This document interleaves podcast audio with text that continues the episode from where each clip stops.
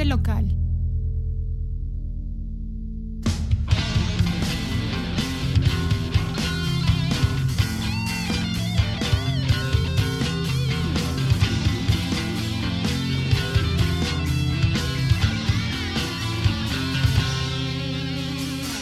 ¿Qué tal? Soy Daniel Arellano, editor de frentelocal.com. Les doy la bienvenida al, noveno programa de Monoaural. Hoy en este programa es el, segundo programa que estoy dedicando a una serie que se llama Terapia Creativa. Eh, como están, bueno, como pudieron ver en el título, este, este, este episodio de Terapia Creativa es el segundo y, lo voy a dedicar a la, a la a la procrastinación.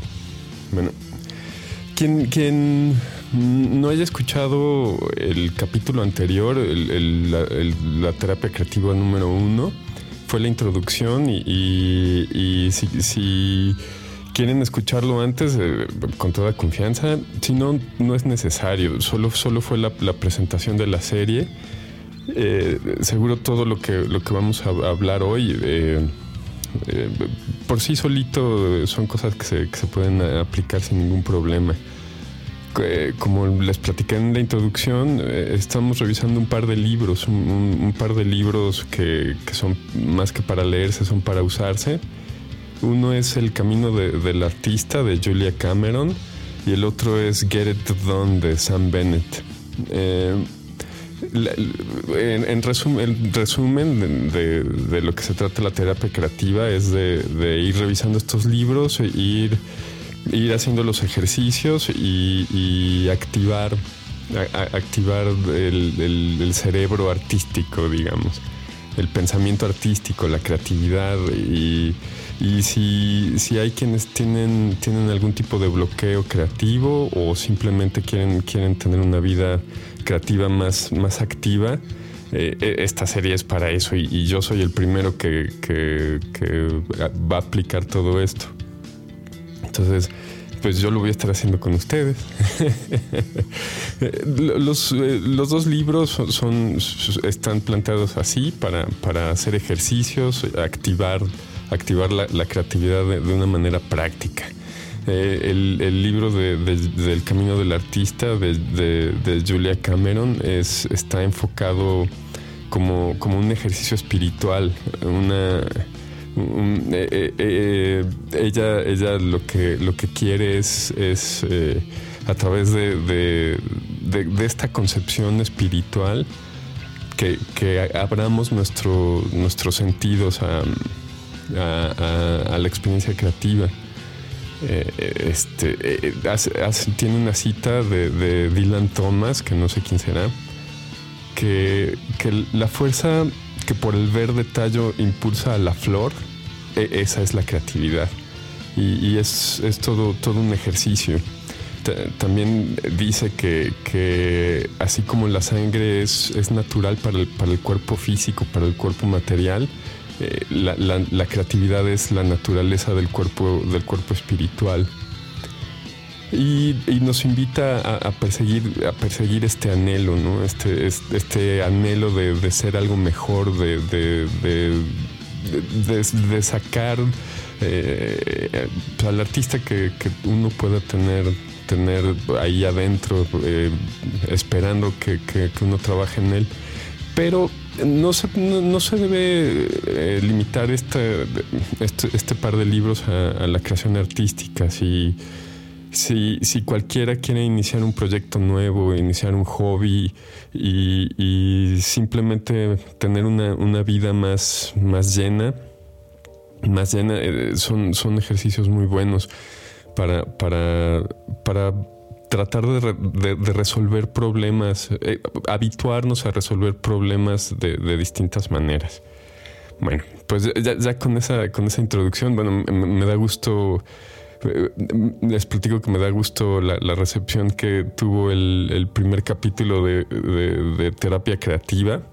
Eh, les agradezco por haberlo escuchado y, bueno, el, par de correos que llegaron ahí a, medios arroba frente local Bueno, eh, este eh, es, es una, tarea, una terapia que, como les digo, yo, yo, también voy a estar haciendo. Y, eh, en, estas, en estas semanas que me he estado dedicando a investigar eh, sobre el tema, me ha tocado platicar con mucha gente que que tiene, que tiene así el, sentimiento de, querer empezar algo o querer retomar algo o, querer mejorar en algo y, que están abiertos a, este ejercicio. Entonces, bueno, todos son bienvenidos.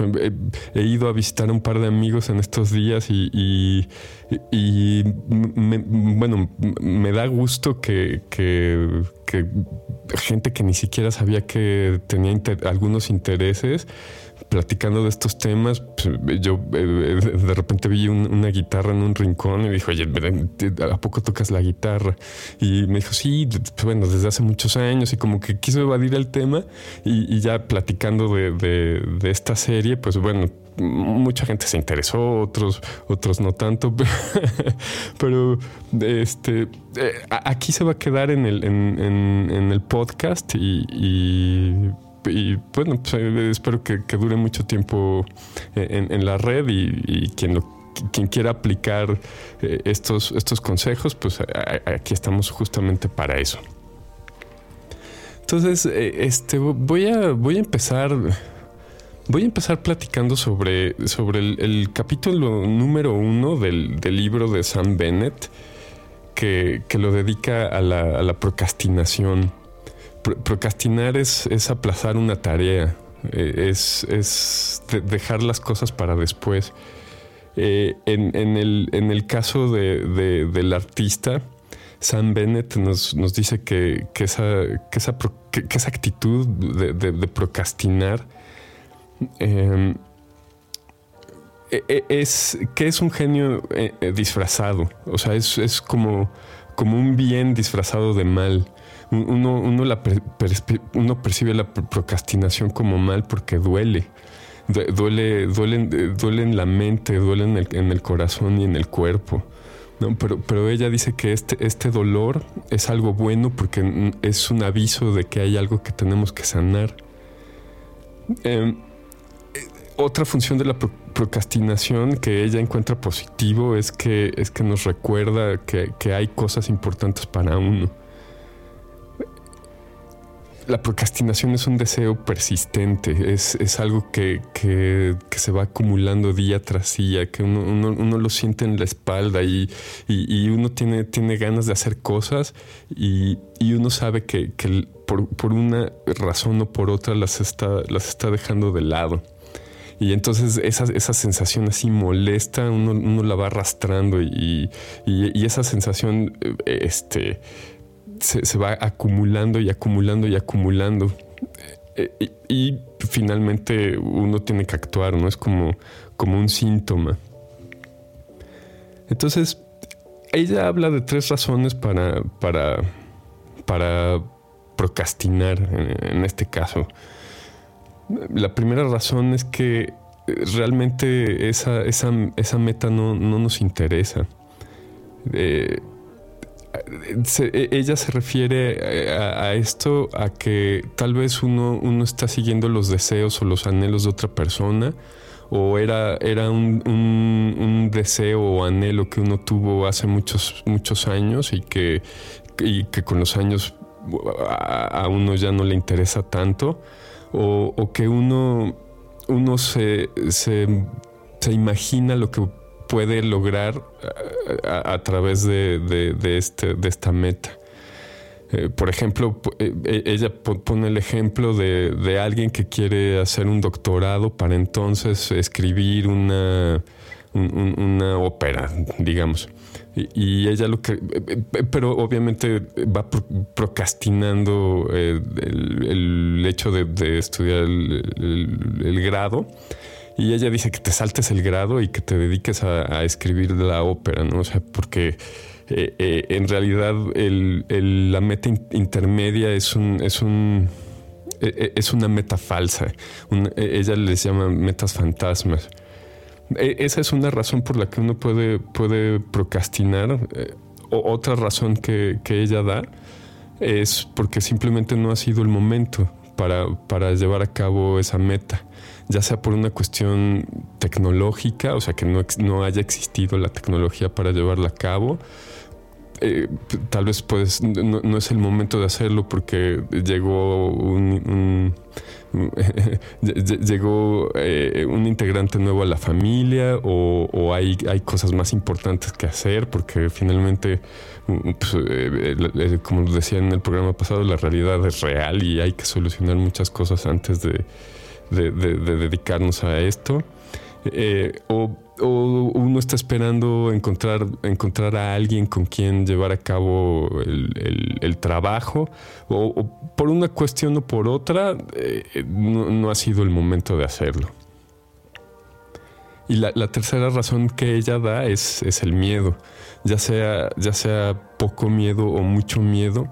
Eh, la, creación artística es, es eh, la naturaleza de la creación artística es, poner, eh, eh, hacer públicas las, las emociones, eh, hacer, hacer público el, interior del artista. O, estar sujeto, que, bueno, eso puede ser, puede, puede provocar mucho miedo, o tener miedo a, la opinión pública sobre la calidad de, la obra de arte, o miedo de estar expuesto a las críticas, que, es, es, e, es, e, es, también muy natural. Pero de, una manera o, de otra, lo importante es que, es que nosotros sabemos que tenemos que hacer las cosas.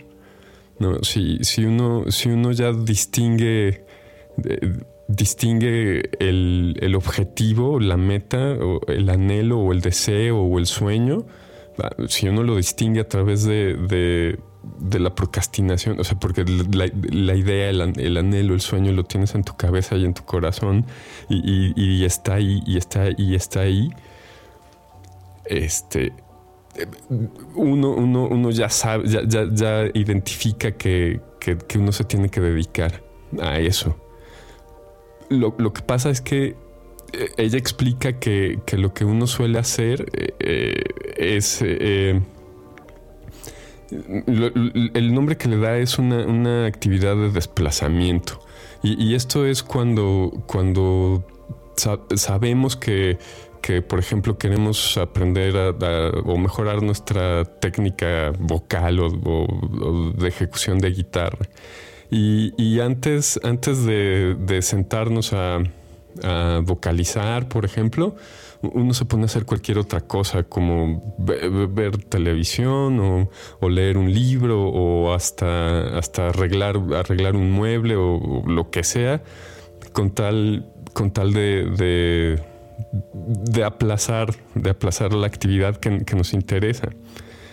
Y, y e, e, ella, ella dice que esto lo hacemos por, por miedo a tomar decisiones, ¿no? Eh, porque tomar la decisión de, entrar en acción implica el riesgo, los riesgos anteriores, por ejemplo, el, riesgo a sentir miedo, a, sentir inseguridad o, miedo a, seguir eh, este impulso a donde quiera que te lleve.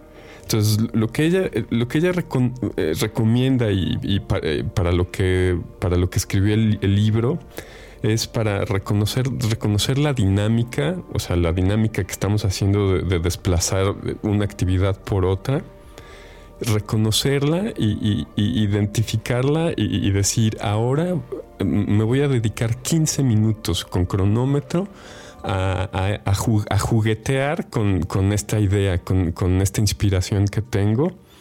Y, así de, 15 minutos en 15 minutos ir, ir hacia adelante.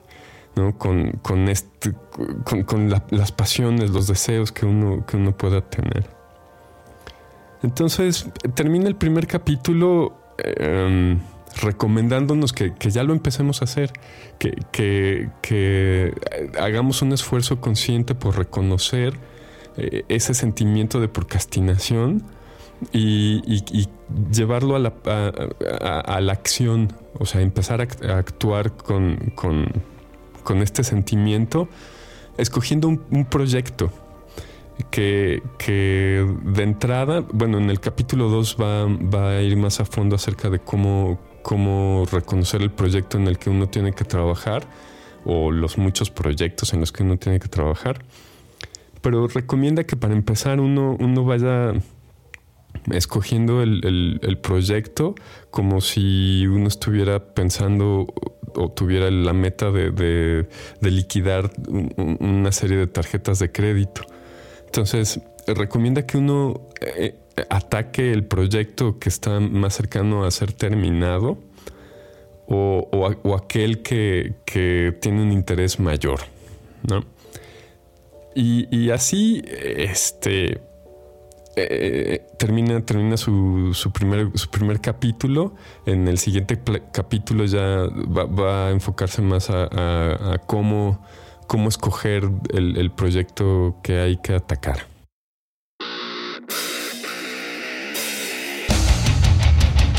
Frente local. Bueno, para continuar con el, con el camino del artista, Julia Cameron, eh, eh, esta, esta edición que yo tengo, que, que sí eh, es bien fácil de, encontrarla en, la red. Si no, escríbanme a medios arroba frentelocal.com y, yo les puedo, los puedo, les puedo indicar por dónde encontrarlo. yo, yo, la versión que tengo es, la edición que tengo es en español de la décima, de la décima edición. Y tiene, tiene dos introducciones. La, introducción a, la décima edición, ya, ya la, leí la semana pasada. Y, bueno, hoy, hoy quiero, quiero leer eh, un, par de capítulos sobre, sobre qué esperar sobre el, sobre el método que ella propone, que les platicaba que es, es un, es un eh, eh, es muy, muy espiritual. ¿No? Es, como, como un, llamado, ¿no? Entonces, eh, eh, son, son dos, capítulos, el, qué esperar del, método y las herramientas prácticas para, para, llevar a cabo los ejercicios del libro. Voy a empezar por aquí. ¿Cómo utilizar este libro para la recuperación de tu creatividad?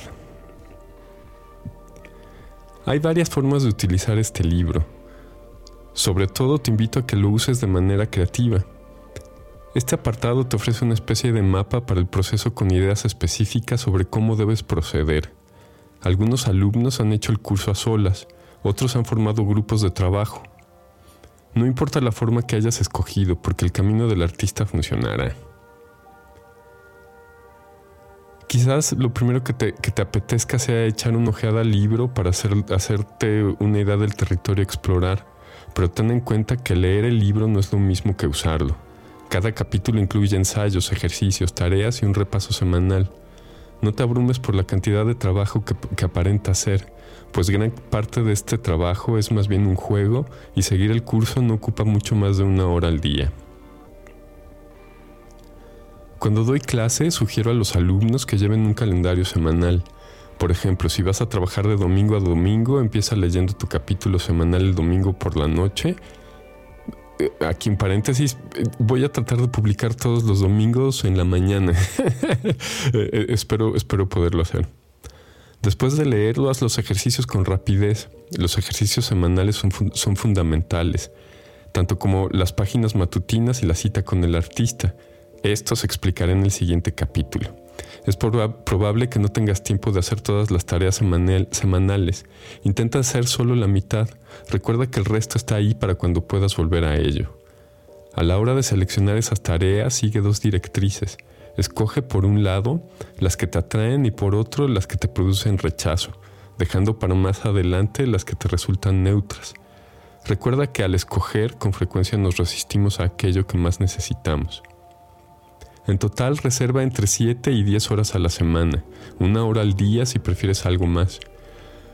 Usar estas herramientas durante 12 semanas de curso es un modesto compromiso con el que cosecharás enormes resultados. Las mismas herramientas utilizadas durante un largo periodo pueden modificar la trayectoria de toda una vida. Al trabajar con este libro no olvides que el camino del artista es una espiral. Le darás vueltas a algunos temas una y otra vez, pero en cada una de esas vueltas te encontrarás en otro nivel. Nunca está todo hecho en una vida artística. Existen frustraciones y recompensas en todos los niveles del camino. Nuestro objetivo es encontrar un sendero, marcar el paso e iniciar el ascenso. Te emocionará el panorama creativo que muy pronto se abrirá ante ti. ¿Qué podemos esperar? La mayoría de nosotros desearía ser más creativo y muchos sentimos que realmente lo somos, pero que no somos capaces de dar rienda suelta a esa creatividad. Nuestros sueños son esquivos, Nuestras vidas nos parecen planas, a menudo tenemos grandes ideas, sueños maravillosos y no somos capaces de ponerlos en práctica. A veces tenemos anhelos creativos concretos que nos encantaría realizar, aprender a tocar el piano, pintar, dar clases de teatro o escribir. A veces nuestro objetivo es más difuso, Ansiamos eso que podríamos llamar una vida creativa, un sentido de creatividad que impregne de manera más amplia nuestra vida profesional o la que compartimos con nuestros hijos o nuestra pareja o nuestros amigos. Aunque no existe una fórmula rápida e, e, indolora para conseguir la creatividad, su rehabilitación o su descubrimiento es un proceso espiritual que se puede enseñar y que puede ser supervisado. Aunque todos nosotros seamos complejos y sumamente individualistas, existen denominadores comunes en nuestro proceso de rehabilitación creativa. Trabajando en este proceso observo que durante las primeras semanas se produce una cierta rebeldía, un cierto vértigo. A esta primera fase le sigue de inmediato, a mitad del curso, otra en la que se produce un fuerte enfado. Tras el enfado llega la pena, a la que suceden alternativamente oleadas de resistencia y de esperanza. Esta fase de crecimiento con cimas y valles se va convirtiendo en una, especie de parto en el que los alumnos experimentan torbellinos de expansión y contracción, pasando de, una euforia intensa a un, escepticismo defensivo. Esta fase de crecimiento tempestuoso va seguida de una necesidad imperiosa de abandonar el proceso y volver a la vida anterior. En otras palabras, una fase de negación, la gente suele querer abandonar en este punto. Yo lo llamo dar un giro creativo de 180 grados o recular.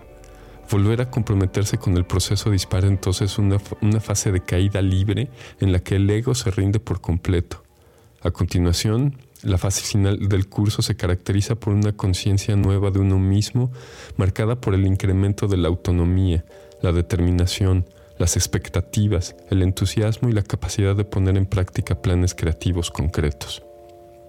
Si esto parece emocionalmente tumultuoso es porque lo es.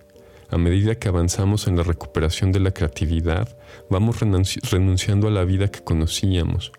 Renuncia es otra forma de referirnos a una distancia, un desapego, un sentimiento típico del trabajo continuado con cualquier práctica meditativa. En términos cinematográficos, lo que hacemos es ir cambiando el enfoque con lentitud abriendo el objetivo y alejándonos de esa vida en la que estábamos estancados hasta alcanzar una perspectiva más amplia. Esta perspectiva nos da poder para tomar decisiones verdaderamente creativas. Hay que verlo como si fuera un día de viaje por el territorio difícil, mudable, fascinante. Estás llegando más alto en tu camino y debes entender que el, el, fruto de tu tormenta interior será un proceso positivo, doloroso y emocionante a un tiempo. Muchos de nosotros consideramos que hemos derrochado nuestras energías creativas invirtiéndolas de manera desproporcionada en las vidas, esperanzas, sueños y planes de otros. Sus vidas han oscurecido o desviado las nuestras. A, medida que consolidamos un nuevo núcleo a través de nuestro proceso de renuncia, nos vamos haciendo cada vez más capaces de marcar nuestros propios límites, sueños y auténticos objetivos. Nos hacemos más flexibles con nosotros mismos mientras que nos volvemos menos vulnerables a los caprichos de los demás. Somos más conscientes de nuestra autonomía y de nuestras posibilidades. Por lo general, cuando hablamos de renuncia pensamos en una sustancia que debemos abandonar. Dejamos el alcohol, las drogas, el azúcar, las grasas, la cafeína o la nicotina y sufrimos un síndrome de abstinencia. Pero es útil entender la abstinencia creativa de un modo diferente Nosotros somos la sustancia por la que renunciamos o nos abstenemos de, lo demás, no la sustancia a la que renunciamos según vamos replegando hacia nuestro interior esas energías creativas tan desplazadas y dispersas. Comenzamos desenterrando nuestros sueños. El proceso tiene su complejidad, pues algunos de nuestros sueños son como la dinamita y el solo hecho de manipularlos puede provocar una onda expansiva que activa nuestro sistema de autonegación. Qué pena, qué pérdida, qué dolor. Es en este punto del proceso de rehabilitación en el que experimentamos lo que Robert Bly llama la reducción a cenizas. Estamos de luto por el yo que abandonamos y damos la bienvenida a ese mismo yo como se la daríamos a un amante que regresa de una larga y cruenta guerra. Para que la rehabilitación creativa sea posible, debemos someternos a un periodo de duelo. Una cierta dosis de dolor es esencial a la hora de enfrentarnos al suicidio de ese yo tan simpático con el que nos solíamos conformar. Nuestras lágrimas preparan el terreno de nuestro crecimiento futuro sin este riego es posible que quedáramos estériles. Debemos permitir que nos golpee el rayo del dolor. No lo olvides, este dolor es útil, el relámpago ilumina. ¿Cómo podemos saber si nuestra creatividad está bloqueada? La envidia nos dará una buena pista. Hay artistas por los que sientes resentimiento. ¿Has pensado alguna vez para ti, yo podría hacer lo mismo si no fuera por, etcétera? Tal vez te digas a ti mismo que si te tomaras en serio tu potencial creativo, dejarías de decirte que es demasiado tarde. Dejarías de esperar a ganar el suficiente, el suficiente dinero como para hacer lo que en realidad te gusta. Dejarías de decirte, no es, no es más que mi ego cuando anhelas una vida más creativa. Dejarías de decirte que los sueños no importan, que son solo sueños, que deberías ser más sensato. Dejarías de temer que tus familiares y amigos te consideren un loco dejarías de decirte que la creatividad es un lujo y que lo que deberías es estar agradecido por lo que tienes. A medida que aprendas a reconocer, alimentar y proteger a tu artista interior, empezarás a ser capaz de ir más allá del dolor y de una creatividad coartada. aprenderás métodos para identificar y superar el miedo, para curar heridas emocionales y fortalecer la confianza en ti mismo. Descubrirás y desecharás viejas y dañinas ideas sobre la creatividad al trabajar con este libro experimentarás un encuentro guiado e intenso con tu propia creatividad, con tus propios fantasmas, defensas, deseos, miedos, esperanzas y triunfos privados. Una experiencia que te emocionará, te deprimirá, te enfadará, te asustará, te alegrará, te dará esperanza y al final te hará más libre. Las herramientas básicas. Las dos herramientas fundamentales para la recuperación de la creatividad son las páginas matutinas y la cita con el artista. Un despertar duradero a la creatividad requiere un uso constante de ambas. Prefiero presentarlas cuanto antes y describirlas con, eh, la precisión suficiente como para responder a la mayoría de tus preguntas. Este, este capítulo pretende explicar estas herramientas con detenimiento y en profundidad te pido que lo leas con atención y que empieces a emplear de inmediato ambas herramientas.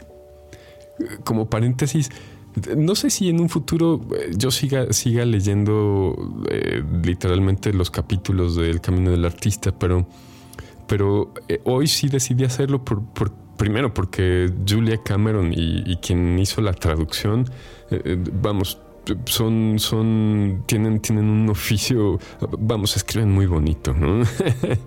y, segundo, porque, porque es, es eh, eh, Julia Cameron dice que estas, estas herramientas son, son la base para, para seguir adelante con el libro y entonces prefiero, prefiero que ella lo explique a que yo haga intento, un intento de explicarlo mal. Entonces vamos con las páginas matutinas. Lo primero que necesitas para rescatar tu creatividad es saber dónde encontrarla. Te insto a que lo hagas a través de un proceso que, aparentemente no conduce a nada y que yo denomino las páginas matutinas. Escribirás esas páginas cada día durante todas las semanas del curso y según espero mucho tiempo después. Yo llevo con ellas una década. Tengo alumnos que dejarían de respirar antes de abandonarlas. Y aquí pone el, el ejemplo de Ginny, una guionista y productora, atribuye a las páginas matutinas la inspiración para sus recientes guiones y la visión para planificar sus programas. Me he vuelto supersticiosa al respecto, confiesa. Cuando estaba editando mi último programa me levantaba a las 5 de la mañana para poder escribirlas antes de ir a trabajar. Pero, ¿qué son las páginas matutinas? Son simplemente tres páginas manuscritas de estricto flujo de conciencia. Por ejemplo, Dios mío, ha amanecido de nuevo, no tengo nada que contar, nada que decir, tengo que lavar las cortinas, recogí ayer la ropa de la tintorería, bla, bla, bla, etc. Podríamos llamarlo sin mucha pomposidad desaguar el cerebro, pues esa es una de sus principales funciones.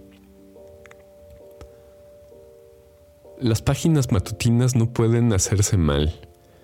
Estas divagaciones diarias no, no pretenden ser arte, ni siquiera escritura en un sentido literario. Quiero dejar esto muy claro para tranquilizar a quienes trabajan con este libro, pero no son escritores. La escritura no es sino una herramienta más. Las páginas están concebidas para que nos familiaricemos simplemente con el acto de mover la mano a través del papel y volcar en él todo aquello que te pasa por la cabeza, sea lo que sea. incluiremos todo, por, por nimio, tonto, estúpido o raro que pueda parecer. Las páginas matutinas no tienen por qué tener un tono brillante, aunque a veces resulte que lo tienen. La mayor parte de las veces no lo tendrán, pero solo lo vas a saber tú porque a nadie le está permitido leer tus páginas matutinas excepto a ti. Tampoco tú debes volver a leerlas durante las siguientes ocho semanas más o menos. Solo tienes que escribir tres páginas y guardarlas en un sobre o escribirlas en un cuaderno que no volverás a ojear. Solo tienes que escribir tres páginas y tres páginas más al día siguiente. Aquí pone un ejemplo. 30 de septiembre de 1991. Este fin de semana, Doménica y yo fuimos a Río Grande y a Pot Creek a buscar insectos para su clase de biología. Cazamos, lavanderas y mariposas. Fabriqué un cazamariposas rojo que funcionó bastante bien, aunque las libélulas se nos escapaban, para gran disgusto nuestro. No conseguimos atrapar a la tarántula que se paseaba por el sendero que hay junto a nuestra casa disfrutamos localizándola simplemente. Aunque algunas veces resulten coloristas, con frecuencia las páginas matutinas son negativas, fragmentarias, autocompasivas, repetitivas, forzadas, infantiles, malhumoradas, sosas y hasta ridículas. No importa. 2 de octubre de 1991. Me levanté y me dolía la cabeza. Me tomé una aspirina y me siento un poco mejor, aunque estoy todavía un poco temblorosa. Quizás sí me haya cogido esa gripe. Ya casi he terminado de deshacer todas las cajas y aún no ha aparecido la tetera de Laura. Cuánto le echo de menos, qué dolor. Una mente demasiado activa no es mente que valga. Theodor Roethke. Todos aquellos enfados, quejas, miserias que, que, vuelcas al papel por las mañanas son precisamente las cosas que se interponen entre tú y tu creatividad las preocupaciones del trabajo, la tintorería, la, la bolladura del coche, la extrañeza en la mirada de tu amante. Todo esto es lo que aturde a nuestro subconsciente y perturba nuestros días. Apúntalo. Las páginas matutinas son la principal herramienta para la recuperación de la creatividad. Como artistas bloqueados solemos criticarnos de manera despiadada y aunque el resto del mundo nos vea como artistas realizados, nosotros sentimos que no hacemos lo suficiente y que lo que hacemos nunca está bien. Somos víctimas de nuestro propio yo perfeccionista, de un crítico interiorizado, eterno y canalla, el censor que se aloja en la parte izquierda de nuestro cerebro y no para de lanzar un consciente flujo de puntualizaciones que aparecen disfrazadas de verdades. El sensor nos dice cosas tan maravillosas como, ¿a eso lo llamas tú escribir? Parece una broma. Si ni siquiera sabes puntuar.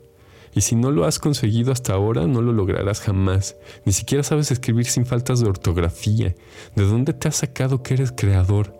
Y así una y otra vez. Márcate esta regla. Recuerda siempre que las opiniones negativas de tu sensor no son la verdad. Esto hay que practicarlo. Si vas todos los días directamente de la cama a la página, aprenderás a evitar a tu sensor. No hay una forma incorrecta de escribir las páginas matutinas, ni cuenta la opinión del sensor.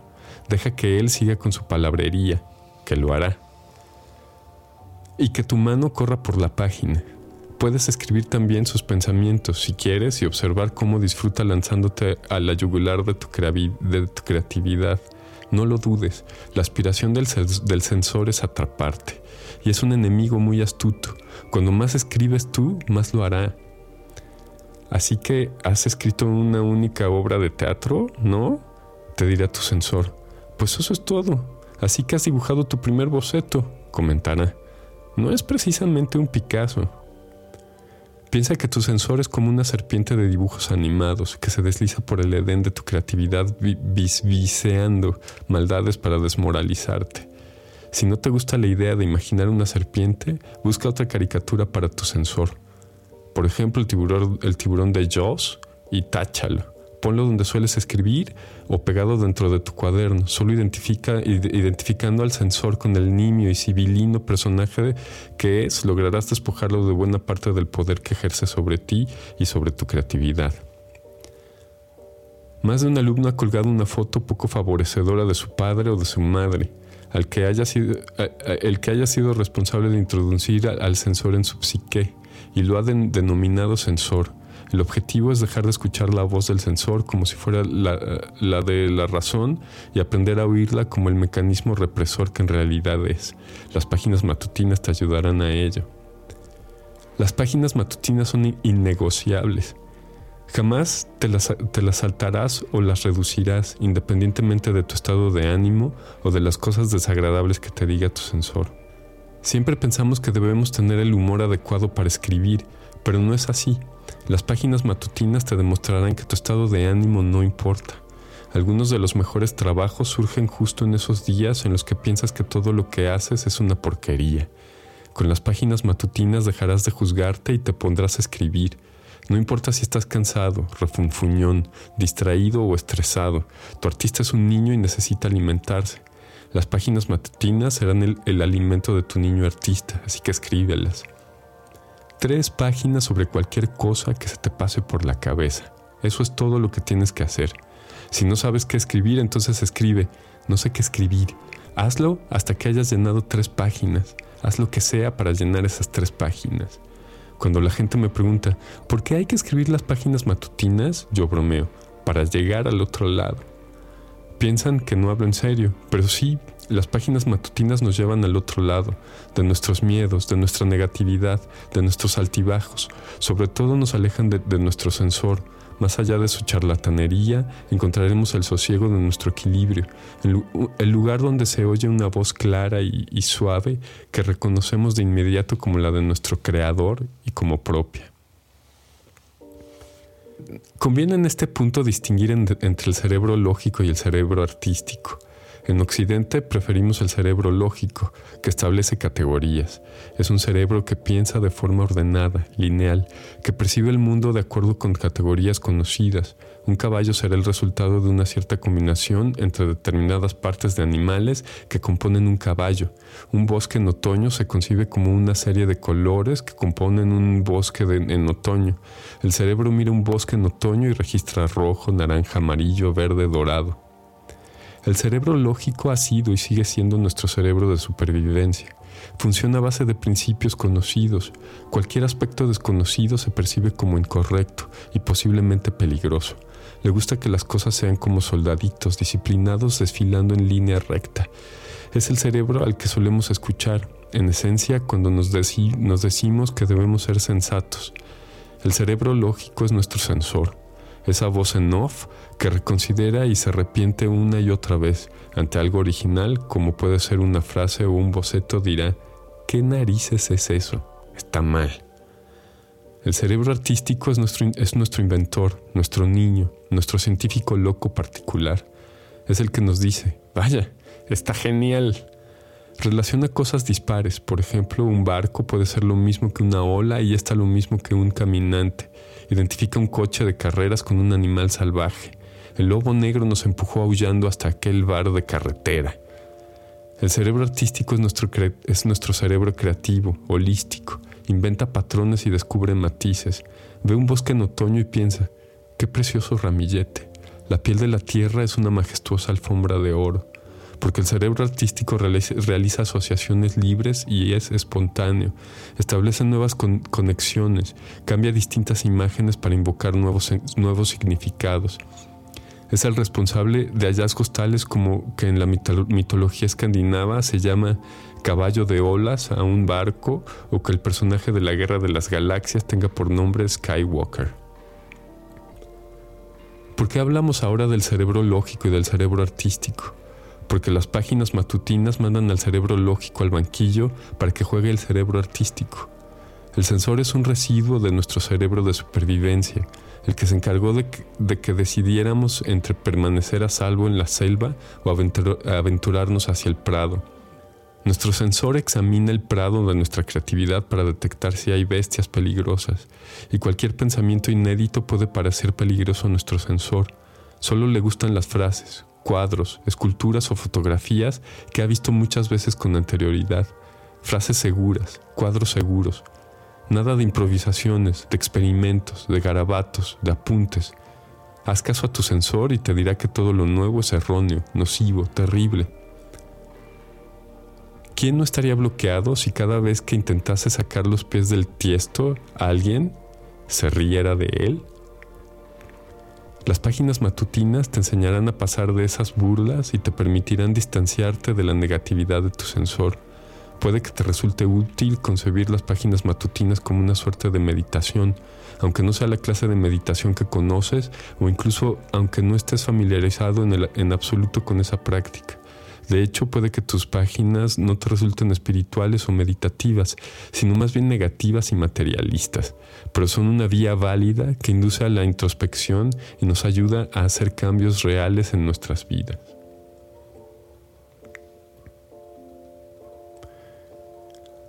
Veamos qué beneficio puede proporcionarte la meditación, pues hay muchos puntos de vista sobre su práctica. Los, científicos se refieren a ella en términos de hemisferios cerebrales y de técnicas para pasar de uno a otro. El movimiento que va del cerebro lógico al cerebro artístico, de la prisa a la lentitud, de la superficie al fondo.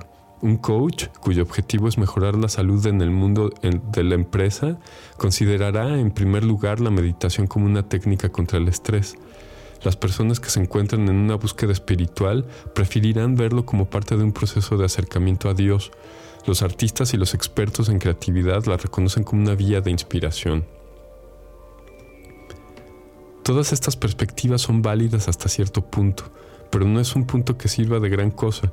Efectivamente, la meditación alterará nuestro hemisferio cerebral, Reducirá nuestro estrés, pulsará una tecla interior que nos conectará con nuestra creatividad y nos servirá de inspiración. Sin duda, por cualquiera de estas razones, la meditación merece la pena, pero todos estos valores, incluso combinándolos entre sí, no son sino construcciones intelectuales para lo que en esencia es una experiencia de plenitud, de autenticidad y de poder. Se medita para descubrir la propia identidad, el verdadero lugar que ocupamos en el universo, a través de la meditación alcanzamos y reconocemos al fin nuestra conexión con un poder interior que tiene la capacidad de transformar nuestro mundo exterior. Por cierto, eso, esa es una definición de cultura. Dicho de otro modo, la, meditación nos, nos, proporciona no solo la visión de una luz interior, sino además el poder para efectuar cambios expansivos en nuestra vida. La visión por sí misma es un consuelo intelectual, el poder es una fuerza ciega que tiene tanta capacidad para destruir como para construir. Solo cuando aprendemos a unir de manera consciente ese poder y esa luz, empezaremos a sentir nuestra verdadera identidad como seres creativos. Las páginas matutinas nos ayudarán a forjar esa unión, como si fueran un walkie-talkie espiritual con el que conectarnos directamente con nuestro creador interior. Esta es la razón por la que las páginas matutinas suponen una práctica espiritual. Resulta imposible escribir las páginas matutinas durante un cierto periodo de tiempo sin entrar en contacto de forma inesperada con ese poder interior. Estuve escribiendo estas páginas durante muchos años antes de darme cuenta de que son el camino para llegar a una firme y clara conciencia de uno mismo, la pista que seguimos por nuestro interior hasta encontrarnos a un tiempo con nuestra creatividad y con nuestro creador.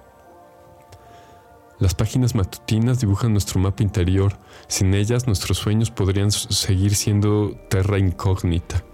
Lo sé porque los míos estuvieron allí. Con ellas la luz interior se combina con el poder del cambio expansivo. Es muy difícil quejarse de algo todas las mañanas, todos los meses, sin sentir el impulso constructivo de actuar. Las páginas nos rescatan de la depresión y nos empujan hacia salidas con las que ni siquiera habíamos soñado. Después nos platica cómo, cómo empezó a, escribirlas. Ah, que cosa no, no lo voy a leer. Bueno, sí lo voy a leer. La primera vez que escribí páginas matutinas estaba viviendo en, Taos, Nuevo México. Había ido hasta allí para intentar poner, poner orden en mi vida, aunque aún no sabía qué orden.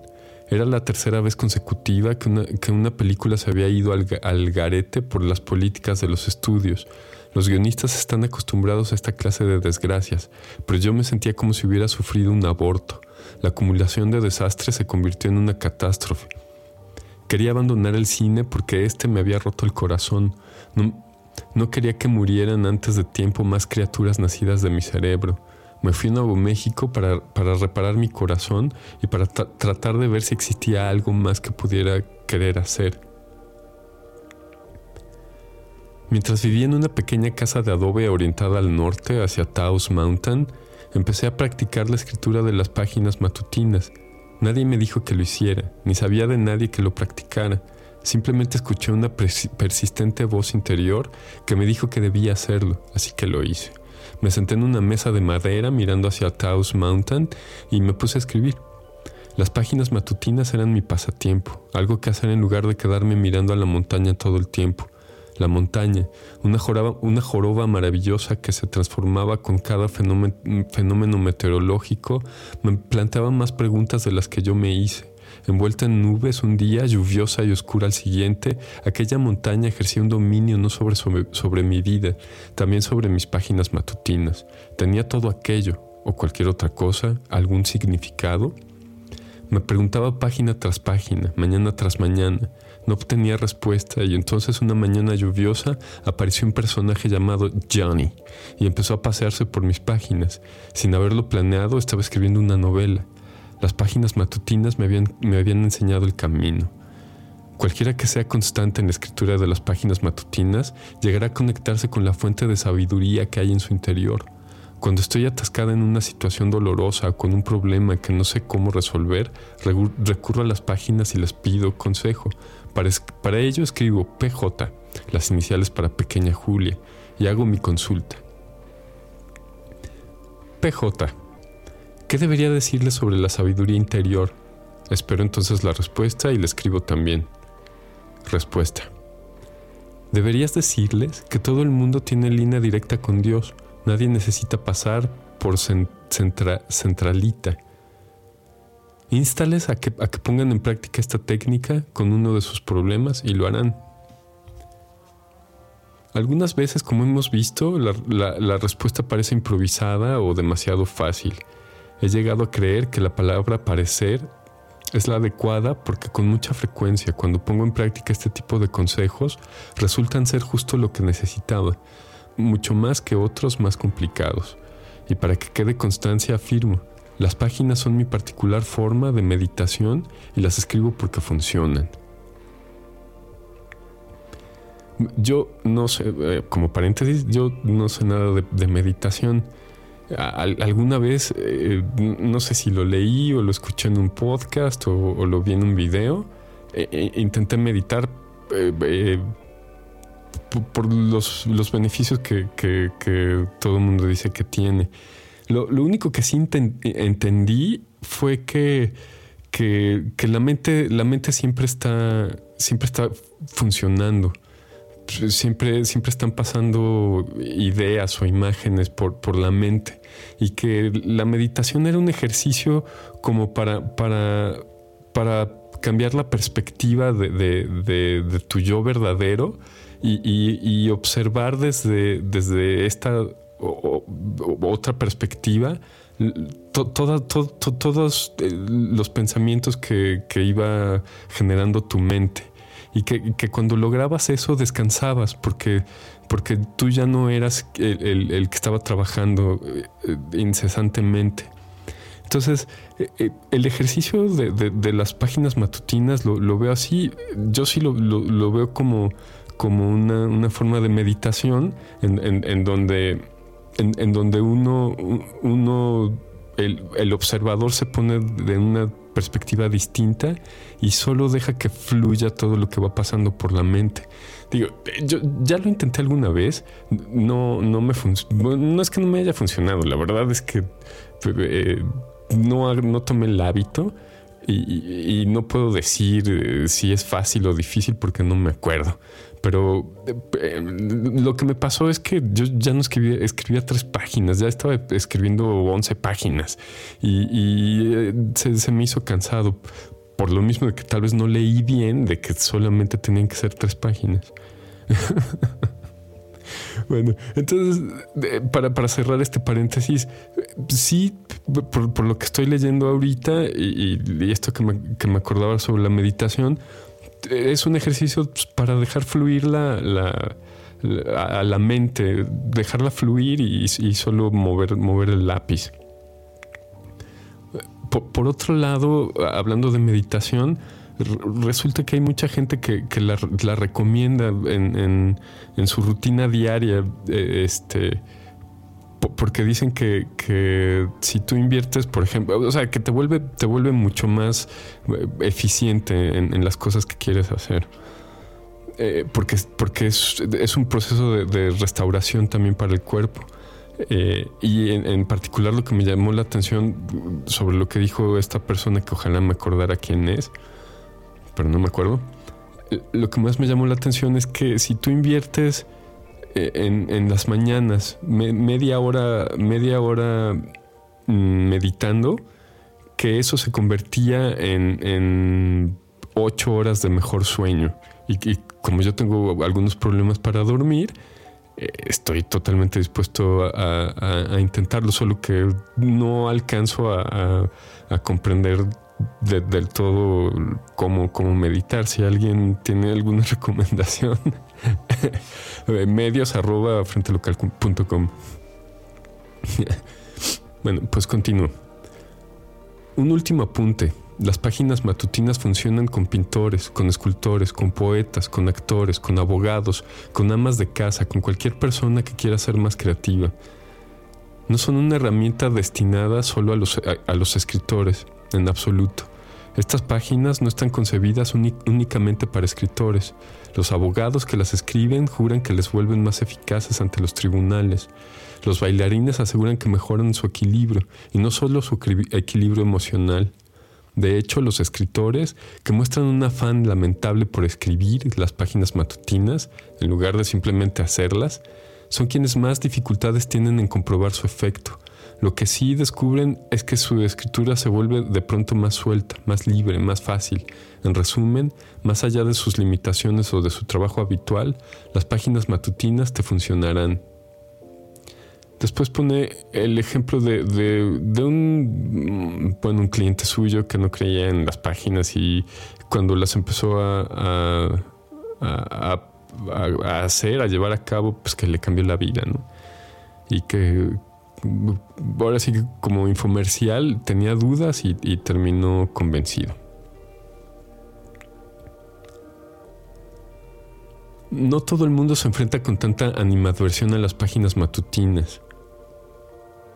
Y pongo el ejemplo de Phyllis. Phyllis, una chica bien. una chica bien de largas piernas. Phyllis, una chica bien de largas piernas que durante años había escondido su inteligencia bajo una capa de belleza, vivía a la sombra de su marido, empezó, empezó a escribir las páginas matutinas con un entusiasmo enorme, etcétera, etcétera, etcétera. Después da el, caso de Antón, que, que al parecer también le funcionaron muy bien. bueno. La cita con el artista. La otra herramienta, bueno, voy a tomar agua. Bueno, estoy tomando una, cerveza porter de, de, la casa de dos palomas. Salud.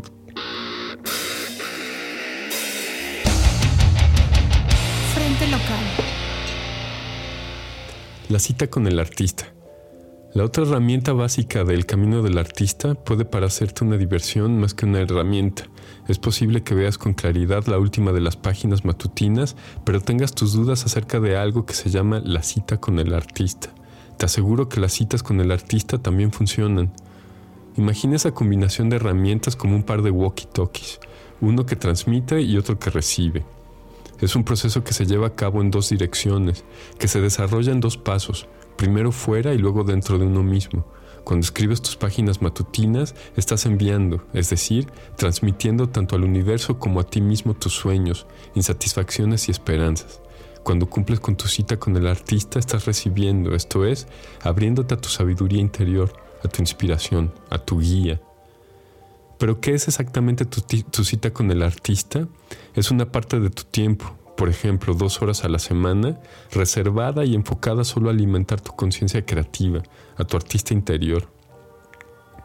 Básicamente la cita con el artista es una excursión, un juego que planeas y, y, defiendes ante cualquier interferencia. No irá nadie a tu cita con el artista, salvo tú mismo y tu artista interior, esto es, tu niño creativo, ni amantes, ni amigos, ni pareja, ni hijos, ni cualquier otra clase de compañía.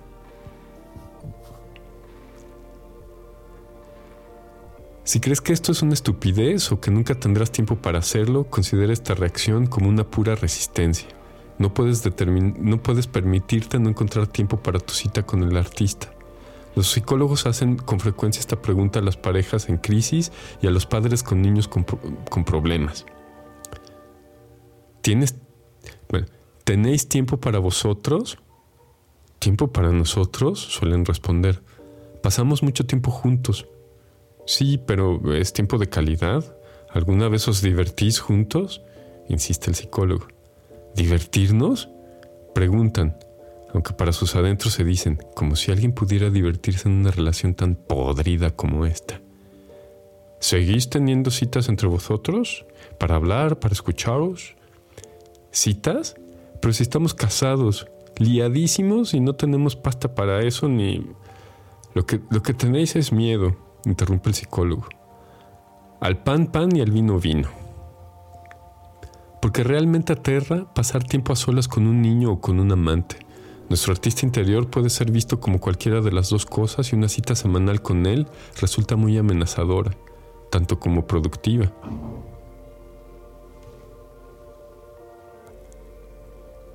¿Con qué una cita? ¿Con mi artista? Efectivamente. Tu artista necesita que lo saquen de casa que lo mimen, que lo escuchen. Hay tantas maneras de, evadir este compromiso como días hay en tu vida. No tengo dinero es la favorita, aunque nadie dijo que la cita implique grandes gastos. Tu artista es un niño y el tiempo que se pasa con los padres es mucho más importante que el dinero que se gasten. Ir a un bazar estupendo, ir en solitario a la playa, ver a solas una película antigua, ir a un acuario, a una galería de arte. Todas estas cosas requieren de tiempo, no dinero. Recuerda que lo sagrado es tu compromiso de tiempo. Es, para entendernos, como cuando un hijo de padres divorciados ve a uno de ellos, al que adora, solo durante el fin de semana. Tu artista pasa la mayor parte de la semana bajo la custodia de un adulto estricto y con un trabajo exigente. Lo que quiere ese hijo no son excursiones caras sino tensión. Y, lo, y, lo que no quiere es compartir a su querido papá con alguien como su nueva pareja. Pasar tiempos a solas con tu niño artista es esencial para alimentarte a ti mismo. Un largo paseo por el campo, ver la salida o la puesta del sol a la orilla del mar, una insólita visita a una iglesia desconocida para escuchar un concierto, visitar un barrio donde viven muchos extranjeros para ver y oír otras cosas. Tu artista podría disfrutar de cualquiera de estas cosas, como si disfrutara de jugar a los bolos. Comprométete a una cita semanal con tu artista y verás cómo el aguafiestas que llevas dentro intenta escaquearse. Con qué facilidad invade tu tiempo sagrado y qué pronto incluye a terceros. Debes aprender a protegerte de estas invasiones. Sobre todo aprende a escuchar lo que opina tu niño artista de vuestras excursiones juntos, por ejemplo. Odio esta clase de cosas. Puede protestar tu artista si insistes en llevarle solo a sitios de mayores, bueno para, bueno, buenos para su educación. Escúchalo. Te está diciendo que tu arte necesita un poco de animación y con un poco será suficiente para que lo que era trabajo se convierta en placer.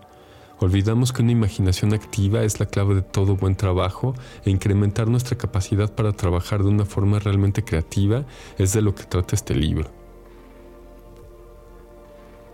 Es muy probable que te descubras intentando evitar tus, citas con el artista. Como, como paréntesis, hace unos años que intenté hacer esto, me, me parecieron una tontería y nunca lo hice. Eh, ahora, ahora que me estoy embarcando en esta, en esta terapia, estoy pensando hacerlo. Es muy probable que te descubras intentando evitar tus citas con el artista. Esta resistencia es simplemente miedo a la intimidad o a, a intimar contigo mismo. A menudo, cuando mantenemos una relación problemática, nos acostumbramos a evitar a nuestra pareja. No queremos saber lo que piensa por si nos duele de modo que la reunimos a sabiendas de que si tiene la, oportunidad nos dirá algo que no nos gustará oír. Es posible que quiera una respuesta que no tenemos y que por tanto no podemos darle, y es posible que nosotros nos estemos comportando con ellos del mismo modo, y que los dos finalmente nos miremos con asombro y digamos, pero si yo no sabía que te sentías así, esta revelación, por inquietante que sea, nos guiará a la hora de establecer una verdadera relación en la que sus miembros se sientan libres de ser quienes son y de llegar a ser quienes desean. La posibilidad de ese vínculo es la que hace que merezcan la pena los riesgos de la autorrevelación y de la intimidad con uno mismo. Para lograr una buena relación con nuestra creatividad, debemos dedicar el tiempo suficiente a cultivarla y cuidarla, y nuestra creatividad aprovechará este tiempo para establecer un diálogo con nosotros, para que confiemos, para estrechar lazos y para hacer planes de futuro. Las páginas matutinas nos ayudan, a conocer mejor nuestros pensamientos y nuestras necesidades, a identificar nuestros problemas y preocupaciones. El primer paso será como una oración, quejarse, hacer inventario, llegar a conclusiones, sopesar, atormentarse. El segundo paso, tras la catarsis provocada por nuestra cita con el artista, empezaremos a encontrar soluciones al tiempo que acumularemos las, reservas creativas necesarias para hacer realidad nuestro arte. Termina con, otro, otro tema que, que dice así, alimentar el pozo, rellenar el estanque. El arte es un sistema que se nutre de imágenes. Para crear recurrimos a nuestro manantial interior, que es como nuestro estanque artístico. Lo ideal sería que estuviera cuajado de truchas, grandes, pequeñas, gordas, finas, una, abundancia en la que pudiéramos pescar. Como artistas debemos darnos cuenta de que tenemos que cuidar ese ecosistema y que si no prestamos atención a su mantenimiento, nuestro, nuestro estanque puede llegar a, a desecarse, a empantanarse, a atascarse cualquier periodo prolongado de trabajo creativo. Mi perro está soñando y está moviendo las patas. Filo. Filo.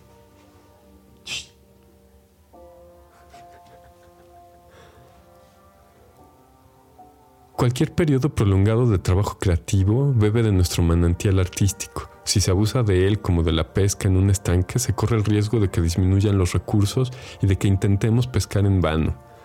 Nuestro trabajo se estancará y nos preguntaremos por qué sucede esto justo cuando mejor iban las cosas. La verdad es que el trabajo puede estancarse precisamente por las cosas, porque las cosas iban bien. Como artistas debemos aprender a autoalimentarnos, a estar lo suficientemente alerta para que podamos ir poniendo de forma consciente nuestros recursos creativos a medida que los vamos usando, para rellenar el estanque de truchas, por decirlo de alguna manera. Llamo a este proceso alimentar el manantial. Alimentar el manantial requiere de una activa búsqueda de imágenes que refresquen nuestras reservas artísticas. El arte nace de la, atención y los detalles son su, comadrona. Puede parecer que el arte surge del dolor, pero acaso porque el dolor sirve para enfocar nuestra atención en los detalles. Por ejemplo, la lacerante belleza de la nuca de un amante perdido. Puede parecer que el arte consiste en grandes trazos, enormes proyectos, grandiosos planes, pero lo que en realidad pervive son los pequeños detalles.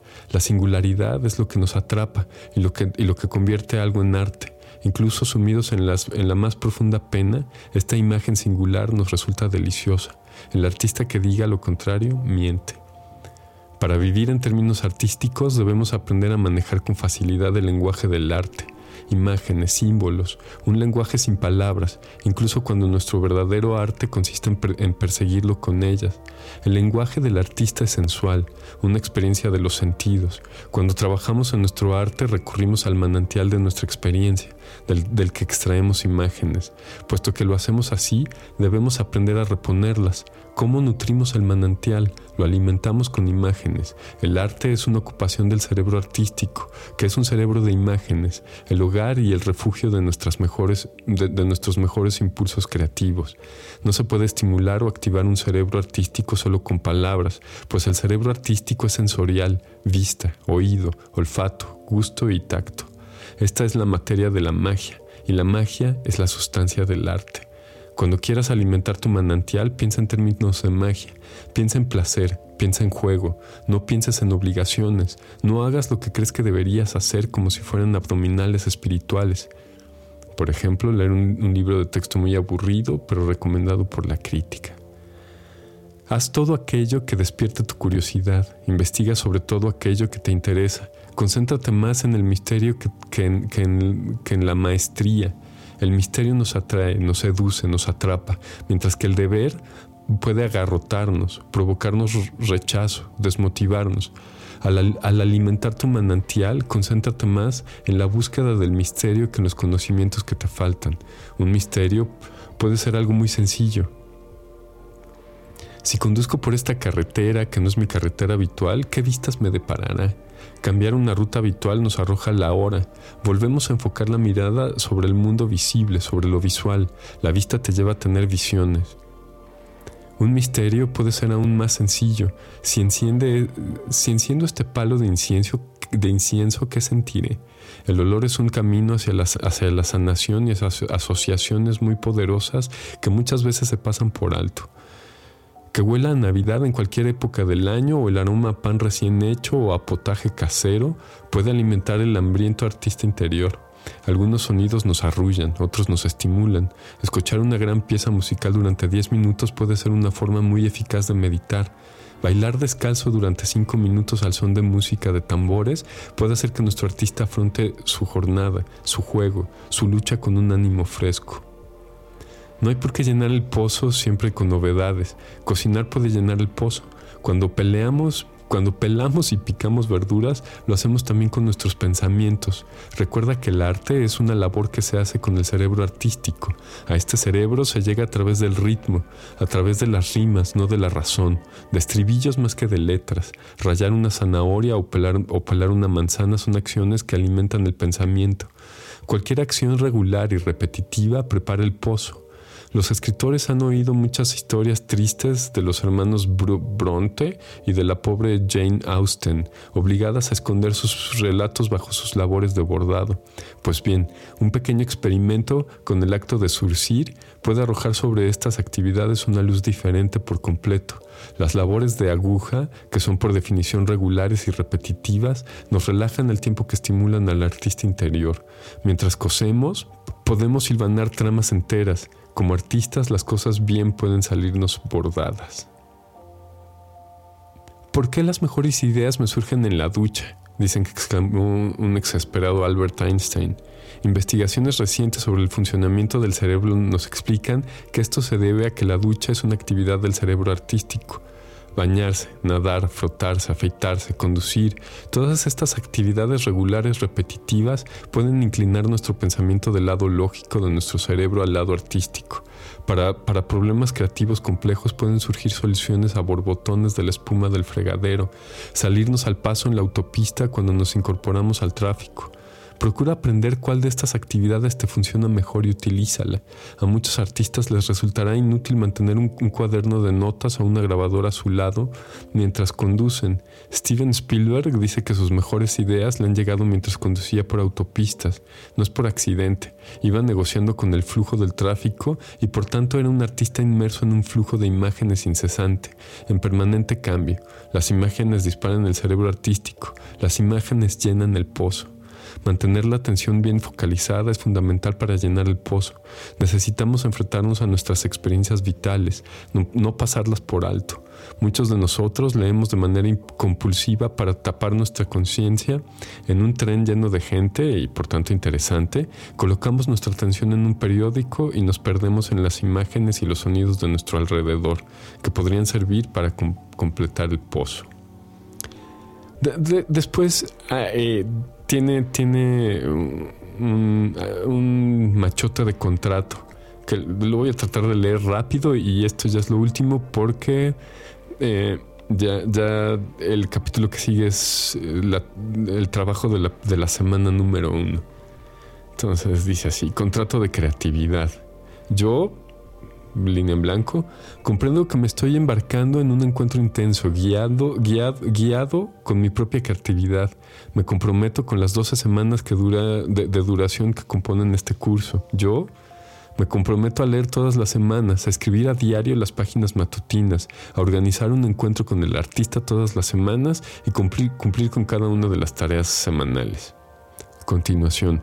Yo comprendo además que este curso despertará emociones y suscitará problemas con los que tendré que lidiar. Me comprometo a cuidarme bien, a dormir, comer, ejercitarme y mimarme como es debido, a lo largo de todo el curso. Firma, fecha. Bloqueo artístico es una, experiencia, es una expresión literal, literal. Hay que reconocer los bloqueos y eliminarlos. Llenar el pozo es la forma más segura de hacerlo. Cuando enseño el camino del artista, pido a los estudiantes que firmen un contrato con ellos mismos y que se comprometan a hacer el trabajo del curso. ¿Podrás concederte ese regalo? Di que sí a través de alguna pequeña ceremonia.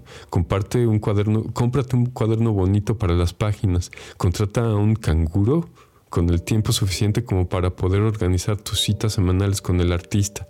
Lee el contrato, corrígelo si quieres y luego fírmalo y féchalo. Regresa a Él cuando necesites ánimo para seguir adelante. Bueno, hasta aquí va a ser el, programa de hoy. no sé cuánto duró, pero siento que, ya, ya, me fui largo. Entonces ya, lo voy a terminar. Eh, mis pensamientos sobre, sobre el contrato creo que, es, creo, que es importante por lo mismo que, platicábamos al principio del programa en, en, la parte de, de, lo que decía Sam Bennett en su libro, que a, lo, que tenemos miedo es a tomar decisiones y adquirir compromisos.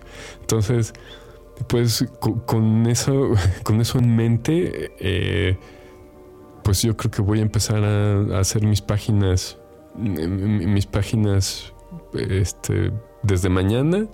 Eh, la semana que entra eh, ya les platicaré sobre, sobre mi experiencia haciendo las páginas. Eh, tal, vez también me dé tiempo de, ver si hago una cita con, conmigo mismo. Y, y, la siguiente semana en, en, en la terapia creativa número 3 vamos a ver sobre, sobre sobre escoger los proyectos que vamos a atacar. Y sin más por, el momento, los invito a escuchar los otros programas de, Frente Local. Em, y si, si, son tan amables para escribirnos a medios arroba frentelocal.com, ahí, ahí los espero y les voy a contestar todos sus mensajes. Muchas gracias y hasta la próxima. Frente Local.